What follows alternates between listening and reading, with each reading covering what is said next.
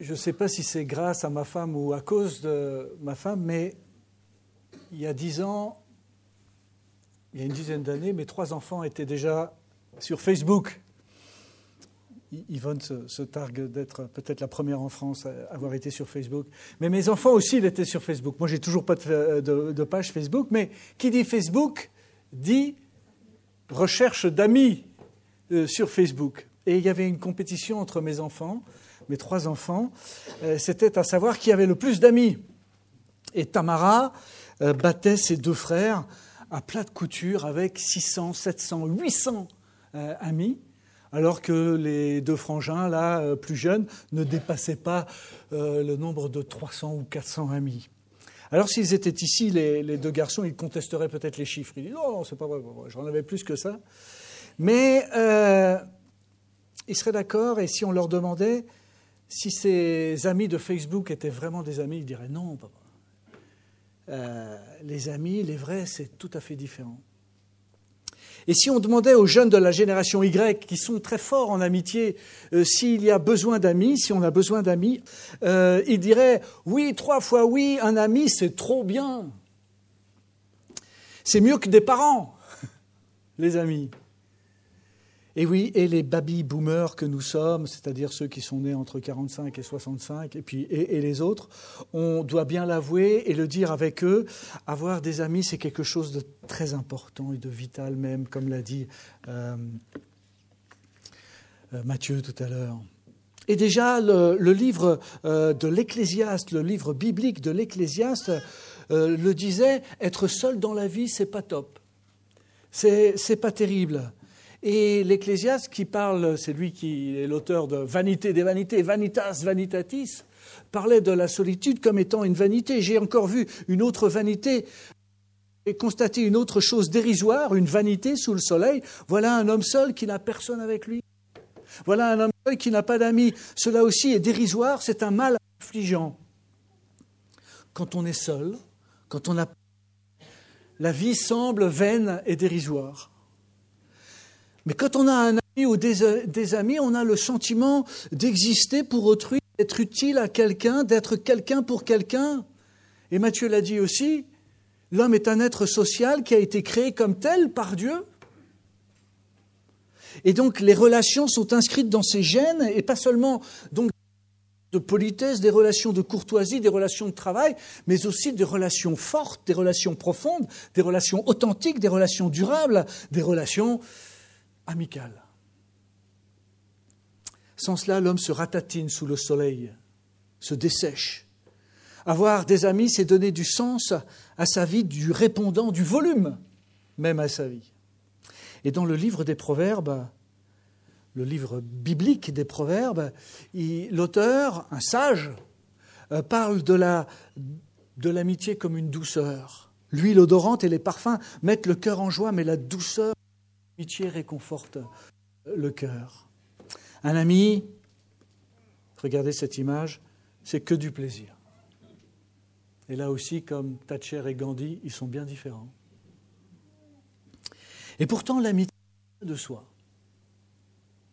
Il y a Albert Einstein qui a dit un jour, je vis quelque chose, je suis connu dans le monde entier, et en même temps, je me sens seul. Einstein aurait-il des problèmes pour se trouver des amis? Manifestement, celui qui a découvert la relativité connaîtrait aussi la solitude absolue, par manque d'amitié. Mais Albert n'est pas le seul. Il paraît que 90% des hommes n'ont pas d'amis. 10% à avoir des amis. On n'a pas les chiffres pour les femmes, ça serait certainement un petit peu plus, les connaissants. Mais quand même, on a des copains, on a des copines, mais qu'en est-il des amis, des vrais, ceux qui comptent, ceux qui rendent la vie plus douce, ceux qui peut-être même donnent envie de vivre cette vie? Alors une autre question surgit, qu'est-ce qui fait qu'une personne est, est un ami? Quelles sont les caractéristiques de l'ami? Qu'en pensez-vous? Alors là, les Friends, euh, d'après ce qui est dit, c'est qu'ils se comprennent l'un l'autre sans avoir à dire une parole. Là, le bébé comprend bien que le singe sa banane.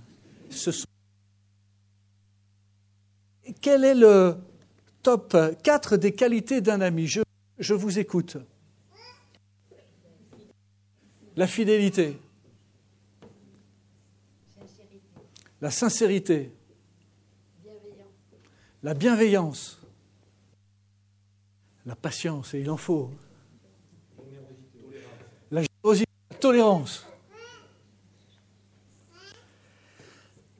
Vous avez, dit le top 4. Hein. La fidélité. Un ami, c'est quelqu'un euh, dont l'amitié résiste au temps et aux circonstances. Et le livre des Proverbes de la Bible le, dit bien aussi, Proverbe 17, 17, euh, l'ami aime en tout temps. En tout temps, par tous les temps, avec toutes les intempéries, mais en tout temps, le temps chronos, le temps dans la durée euh, aussi. La confiance, confidence. Quelqu'un sur qui on peut compter, quelqu'un qui sera toujours de votre côté, quelqu'un à qui on peut tout dire sans avoir peur que ce qu'on lui a dit ne se retourne ou qu'il le dise en public et ne se retourne contre vous. C'est quelqu'un qui vous défendra quand vous êtes pris dans un débat ou une dispute ou pire, une bagarre. Un ami, c'est quelqu'un qui sera pas seulement à votre côté, mais de votre côté, qui prendra votre parti, qui, votre défense, si besoin. On, l'a dit tout à l'heure, euh, la sincérité, l'honnêteté, la transparence. Un ami qui pourra peut-être même vous dire la vérité, euh, même quand elle fait mal. Proverbe 27, encore. Un ami qui vous blesse vous prouve par là sa fidélité. Pas trop quand même non plus, mais un, un ennemi multiplie les embrassades. Méfiez-vous si on vous embrasse trop souvent. Mais un ami, un véritable ami, vous dira la vérité qui vous fera grandir, qui vous, qui vous permettra peut-être de progresser. Euh, je ne sais pas si on l'a dit tout à l'heure, mais un ami, un véritable ami, c'est quelqu'un qui vous aime de manière inconditionnelle, comme peut-être pour le McDonald's, avec qui on peut, peut être comme on est, venir comme, comme on est. Quelqu'un avec qui je me sens en sécurité et qui ne va pas toujours me faire la morale, même religieuse, même Bible en main. Alors il y a, une question qui se pose après ce top 4 euh, des qualités d'un ami, ce profilage de l'ami idéal. Et, la première question, c'est de savoir, est-ce que je vais jamais trouver un ami comme ça? Et cette description est celle de l'ami idéal, mais qui ne correspond pas à, la réalité. Euh, on a des amis virtuels qui pourraient correspondre à cela. Et sur Internet, c'est très sympa. Par message, on écrit des chouettes trucs, ils sont rigolos, ils sont profonds, ils sont denses. Mais lors de la première rencontre, quand on les voit, il n'y a pas seulement le physique qui déçoit, mais il y a aussi la conversation qui est plate. Non, parce que la réalité ne correspond pas à la virtualité. Dans le monde réel, je ne vais jamais trouver l'ami idéal. Et puis il y a une autre question inverse qu'il faut euh, se poser aussi, c'est est-ce que moi, je vais pouvoir être un tel ami? Ceux qui m'entourent. Et la réponse est non. Et il est important de se rendre compte de cette réalité-là. Je ne suis pas et je ne peux pas être l'ami idéal que j'aimerais tant trouver chez l'autre. En matière d'amitié, il faut rester humble et honnête. Et ne pas s'attendre à trouver un ami qui répondrait entièrement à tous ces critères très élevés, trop élevés peut-être. Je me souviens quand j'avais 17 ans, j'étais à Bruxelles et j'ai passé toute la journée à traîner en ville avec, euh, avec mon copain, mon ami, Erwin, et j'essayais de l'écouter et de, et de le consoler parce que le jour avant, il s'était fait plaquer par une fille. Et je passe toute la journée avec lui à, l'écouter, à le consoler, à être là. Et à la fin de la journée, on est assis sur une balustrade, tous les deux, à la station de métro Tomberg. Et, et il m'a dit, il y a eu un moment de silence et il m'a dit Et en plus, j'ai pas d'amis.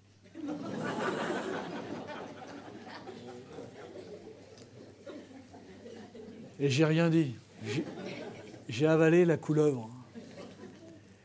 Mais là, j'ai touché du doigt les limites de l'amitié, mes propres limites. Manifestement, j'avais pas été un ami comme il aurait voulu.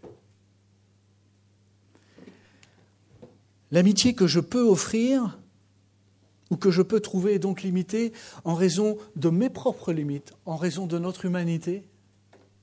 Mais il ne faut pas noircir le tableau quand même. Hein. des amis, on en trouve, imparfaits comme nous le sommes aussi, mais avec qui on, passe des moments privilégiés et qui nous font goûter à la douceur de la vie. Il y a parfois des déceptions, l'amitié, jusqu'à un certain point. Alors on l'a vu, Dieu dans, sa parole, dans le livre des Proverbes, dans le livre de l'Ecclésiaste, nous parle d'amitié, mais il y a dans cette même parole quelque chose d'absolument incroyable. Comme disait un prédicateur euh, suisse, quelque chose qui dépasse l'entendement, qui dépasse la raison. Et cette chose absolument étonnante, c'est que Dieu désire être notre ami. Il y a bien des choses étonnantes sur la terre, mais que le Dieu créateur, que le Dieu transcendant, c'est-à-dire qui nous transcende, c'est-à-dire qui nous dépasse tous, qui est au-dessus de nous, que Dieu qui est à la fois l'alpha et l'oméga, le commencement et la fin, que ce Dieu désire être notre ami. C'est la chose la plus étonnante qui soit. Et non seulement il désire être notre ami, mais il nous appelle ses amis. Et nous lisons cette parole du Verbe de Jésus, cette parole de la parole de Dieu euh, dans l'évangile de Jean, et c'est Jésus qui parle. Voici quel est mon commandement, aimez-vous les uns les autres comme moi-même je vous ai aimé. Il n'y a pas de plus grand amour que de donner sa vie pour ses amis. Vous êtes mes amis si vous faites ce que je vous commande. Je ne vous appelle plus serviteur, serviteur n'est pas mis au courant des affaires de son maître. Je vous appelle mes amis parce que je vous ai fait part de tout ce que j'ai appris de mon Alors c'est vrai, dans ce, là le récit se, se trouve dans l'évangile de Jean et, et Jésus s'adresse à ses disciples que l'on peut considérer comme des, les amis de Jésus. D'ailleurs, quand Jésus était sur terre, il avait des amis un peu plus intimes que, que, que, que les disciples.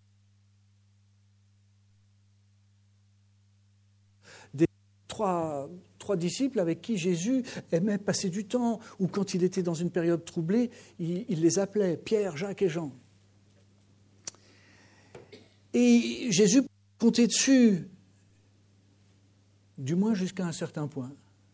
Puisque quand les choses ont mal tourné pour Jésus, eh bien, certains de ses disciples, même les plus intimes, de ses amis, même les plus intimes, lui ont tourné le dos. Pierre, et même euh, euh, Jean, le disciple que Jésus aimait, euh, l'a abandonné, a abandonné Jésus. Les amis de Jésus n'ont pas résisté à l'épreuve du temps. Mais dans cette parole de, l'évangile de Jean, parole de Jésus, il semble que Jésus, en parlant d'amitié, dépasse le cadre de ses disciples immédiats et des relations amicales humaines. Il nous parle d'une amitié d'un autre type, non pas idéalisée, mais pas banalisée non plus, une amitié un peu particulière. Et je vous propose de décrire un petit peu cette amitié, cette amitié de Jésus. Pour répondre un peu à la question du titre Jésus, un ami comme les autres. Donc Jésus dit cette phrase qui tombe comme un ovni, Je vous appelle mes amis. Une phrase donc qui défie l'imagination quand on pense d'une part à celui qui, qui, l'a dit, cette phrase, Jésus, Fils de Dieu, Dieu lui-même, présent depuis la fondation du monde. Christ tout-puissant, le Christ pantocrator, toute force, panto, tous, krator, la force. Et vous avez l'image, ah non, vous n'avez pas l'image, du Jésus pantocrator tel qu'elle est à la basilique Sainte-Sophie, à Istanbul, que j'ai visité, et c'est impressionnant. Et c'est lui qui nous appelle nos amis. Et c'est surprenant aussi parce que euh, quand on pense non pas seulement à celui qui, qui dit cette phrase, mais à ceux qui la reçoivent, une bande de disciples instables, Et cette phrase, il l'a dit aussi à toi et à moi, une bande de gens instables, en amitié en tout cas, qui sont peut-être pas capables d'être euh, l'ami, a fortiori pas celui de Jésus. Dieu veut nous compter dans le cercle de ses amis. C'est impensable, c'est incroyable.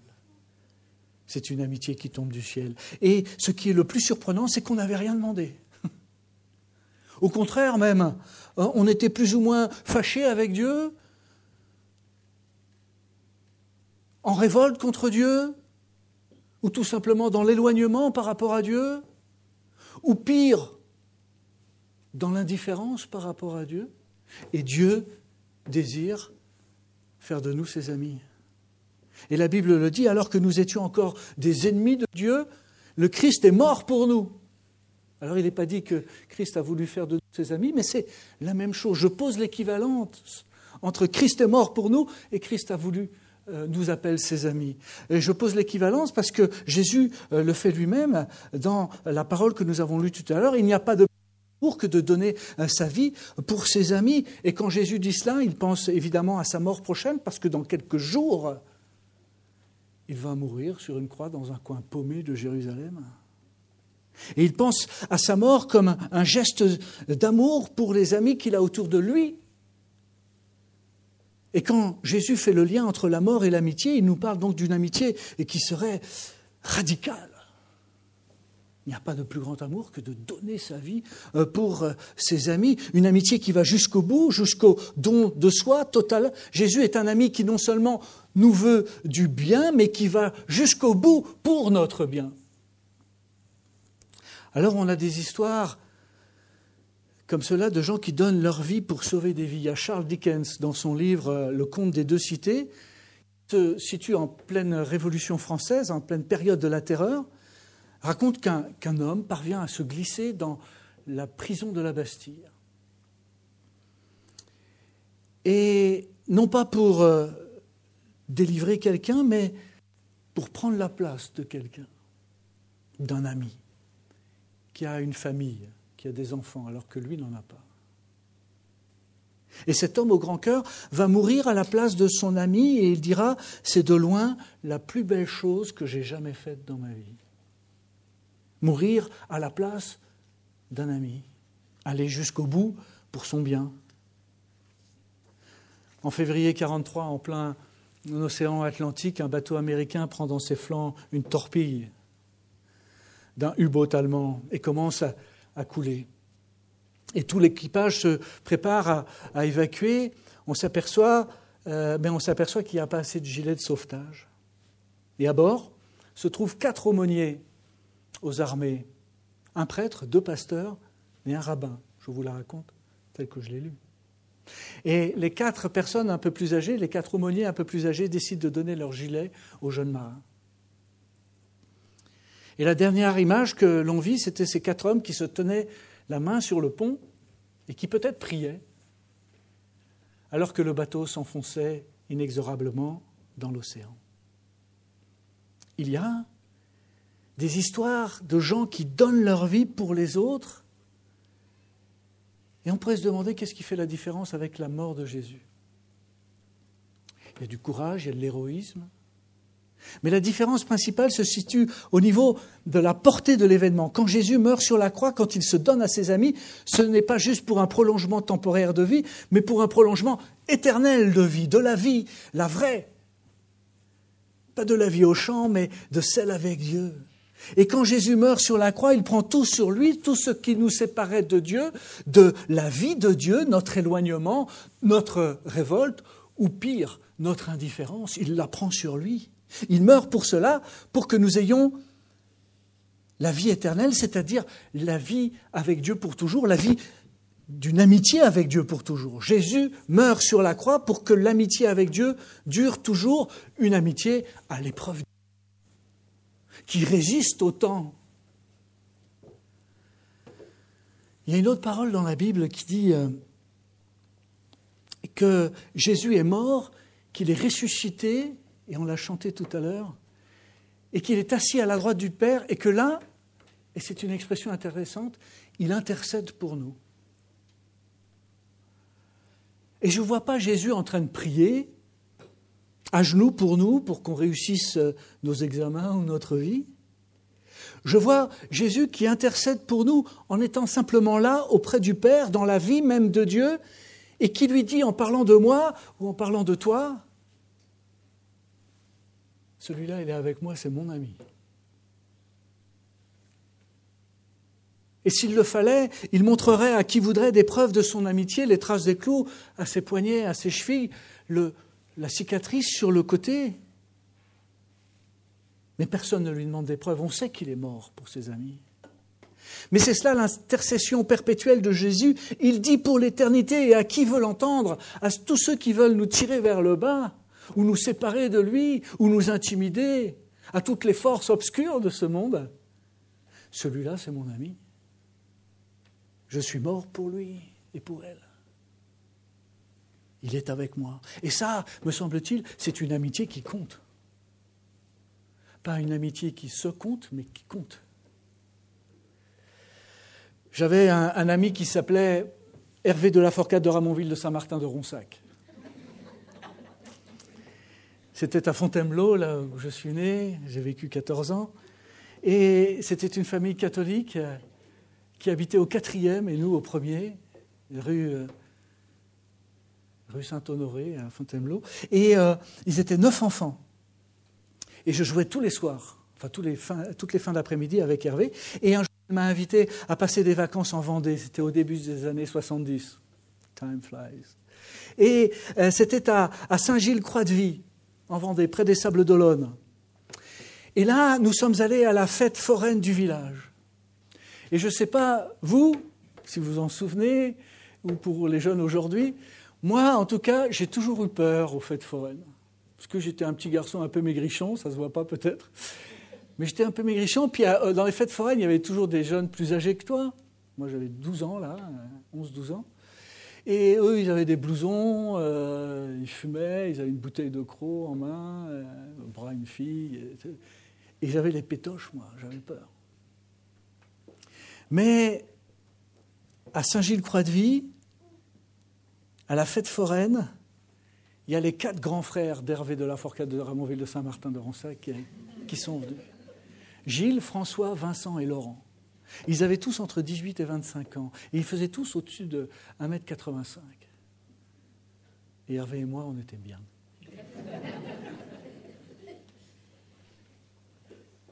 Jamais je ne me suis senti le plus en sécurité dans une fête foraine que ce jour-là, à Saint-Gilles-Croix-de-Vie, au début des années 70. Et je me rappelle de cette image pour mieux comprendre l'amitié de Jésus. Lui, le Pantocrator, le Tout-Puissant, qui me dit, celui-là, il est avec moi. Celui qui m'appelle son ami et qui est allé jusqu'au bout pour que je puisse participer à la fête de la vie. Il y a une autre phrase particulière dans cet épisode de Jean 15 qui nous choque un peu. C'est quand Jésus dit, vous êtes mes amis si vous faites ce que je vous commande. Faites alors.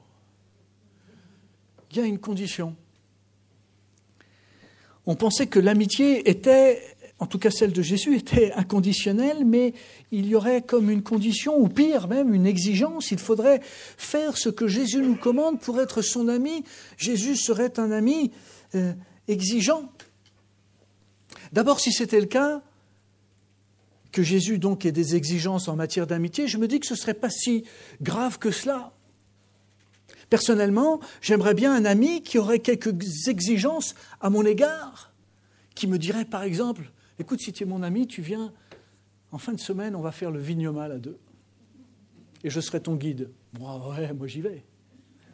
J'aime des amis qui me tirent vers le haut.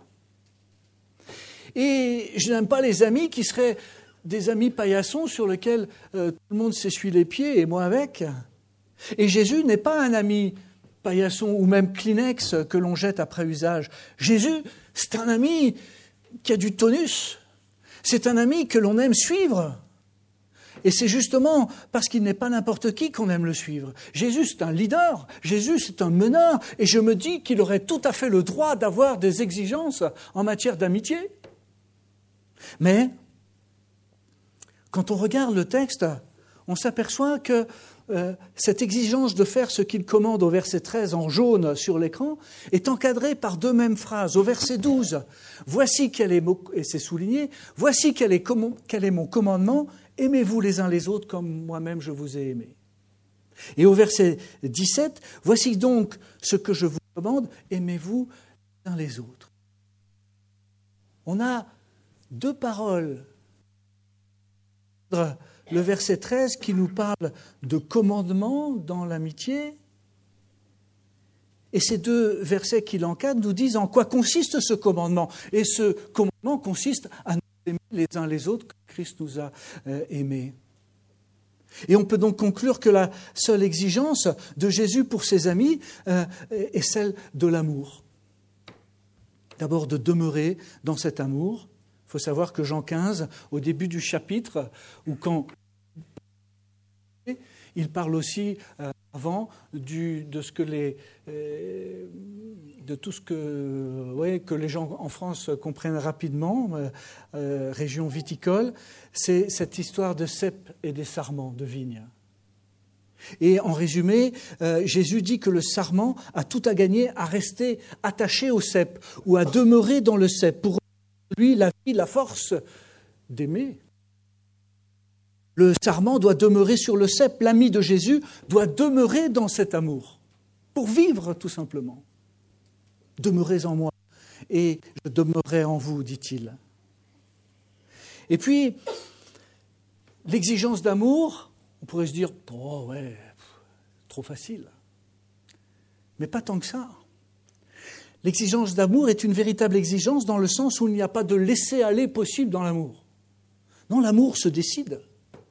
L'amour euh, se choisit. Et l'amour dont nous parle la Bible n'est pas un amour mystico-contemplatif, mais un, amour qui euh, s'ouvre et qui déborde sur l'extérieur. Aimez-vous les uns les autres, l'autre, le prochain qui devient mon ami, que je veux choisir comme ami parce que Jésus a fait de moi son ami. Et il y a dans cette amitié de Jésus une exigence de faire vivre autour de soi euh, cet amour, demeurer dans son amour, faire vivre cet amour, c'est l'exigence de l'amitié de Jésus. Une amitié qui tombe du ciel, une amitié radicale, une amitié exigeante dans l'amour. Qu'est-ce qu'on va faire de cette amitié? Alors de deux choses l'une, vous avez déjà accepté l'invitation de Jésus à être appelé son ami, soit vous ne l'avez pas encore fait. Dans les deux cas, la réponse passe par un repas, un repas entre amis. Tout finit par un festin, comme dans l'Astérix. Si vous n'êtes pas encore euh, l'ami de Jésus ou ami avec Dieu, eh bien, il faut tout simplement répondre à l'invitation que Jésus euh, nous lance non pas veux-tu être mon ami, mais veux-tu être appelé mon ami? Et cette invitation, elle est dans la Bible, elle aussi, c'est Jésus qui parle, et on connaît ce texte. Je viens d'en parler autour d'une tasse de café, autour de la tasse de café ce matin. Quelqu'un qui m'a dit euh, J'ai ouvert la porte euh, j'ai entendu frapper à ma porte. Et c'est cette phrase d'Apocalypse 3, euh, 20. Voici, je me tiens à la porte et je frappe. Si quelqu'un entend ma voix et ouvre la porte, j'entrerai chez lui et je dînerai. J'aurai un repas avec lui comme on a un repas euh, entre amis. Et lui avec moi. Et vous notez que Jésus ne s'invite pas. Il frappe seulement. Si tu veux cette amitié, tu ouvres. Mais si tu ouvres, alors il vient manger avec toi comme un ami le ferait, un peu à l'improviste peut-être, mais il serait passé chez, Picard avant pour euh, quand même amener des choses, pour pas qu'on soit stressé par le, le repas. Mais il faut juste lui ouvrir la porte et il vient faire la fête, comme des amis savent le faire. Et puis, il y a aussi ceux qui ont déjà ouvert la porte un jour, mais pour une raison ou une autre, il y a un petit peu euh, de friture sur la ligne de l'amitié avec Jésus. Les choses ne se sont pas passées comme on aurait voulu. On n'a pas réussi à demeurer dans cet amour. On a du mal à aimer Jésus. On a du mal à aimer les autres. On a du mal à, aimer, à s'aimer soi-même. On est un peu comme Pierre qui a Jésus trois fois pendant le chant du coq et qui, quelques euh, jours après, est en train de pêcher, de faire ce qu'il a l'habitude de faire, ce qu'il a toujours fait dans sa vie, pêcher le poisson. Il pêche, mais il a le cœur gros, et il n'aime pas ce qu'il a fait, il n'aime pas avoir trahi un ami, il ne s'aime pas, Pierre. Mais là, sur la plage, il y a son ami Jésus, et vous savez ce que fait Jésus? Il lui prépare un repas le repas du pêcheur, poisson grillé, pain, sandwich de poisson grillé. Et autour du repas, Jésus va restaurer Pierre et il va renouveler son amitié avec Pierre. Vous savez l'histoire, et toi, m'aimes-tu? Et Pierre va repartir complètement transformé de ce repas d'amis avec Jésus. Jésus, son meilleur ami. Et l'invitation est pour tous ceux qui, comme Pierre ou pas comme Pierre, ont mis de la distance dans leur relation avec Dieu sont plus vraiment amis amis avec Dieu. Parce qu'il y a plein de choses qui encombrent cette relation. Des non-dits, des casseroles, de l'éloignement. Dieu nous invite à renouveler notre amitié avec lui ce matin. Avec l'ami Jésus, tout passe par un repas. Il vous y appelle parce que vous êtes ses amis. On aurait pu organiser une sainte scène, mais on ne l'a pas prévu aujourd'hui. Mais c'est un repas, justement, d'amitié, d'amour même. Je vous propose à la place de prier.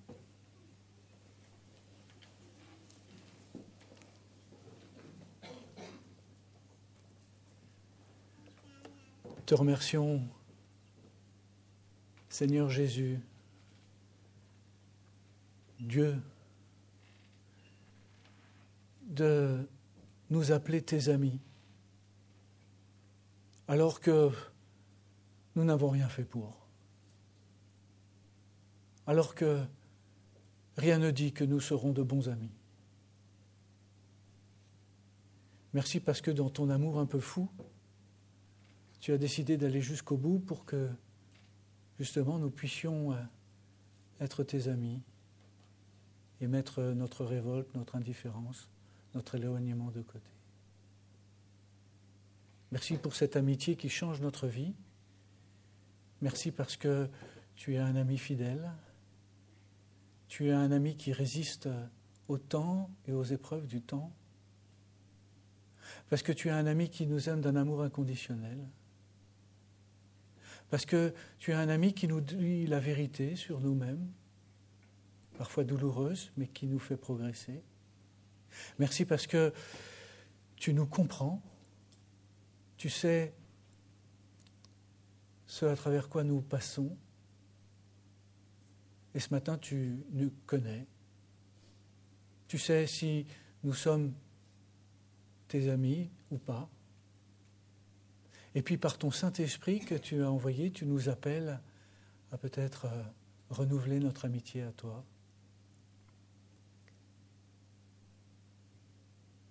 te dire Seigneur, je viens, je m'étais éloigné, je reviens. Ou peut-être pour la première fois, te dire j'ouvre la porte et je te laisse entrer pour euh, qu'on commence une amitié éternelle. Donne-nous, Seigneur, parce que nous sommes tes amis, de répandre cet amour autour de nous, de faire vivre cet, amour autour de nous. C'est exigeant, Seigneur, mais nous voulons l'être. Donne-nous d'aimer notre prochain différent. Donne-nous d'essayer de transformer ce monde plein de haine et de séparation. Oui Seigneur, merci parce que ton amitié change tout pour l'éternité. Au nom de Jésus, notre ami, nous te prions. Amen.